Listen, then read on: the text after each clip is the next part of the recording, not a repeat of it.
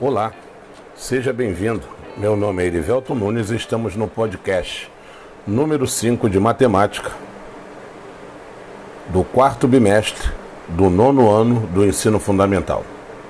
E neste podcast iremos falar sobre medidas de posição. Você sabe o que vem a ser uma medida de posição? É o que nós iremos descobrir agora. Para melhor compreender o comportamento de um conjunto de valores, é importante conceituarmos o que denominamos medidas descritivas.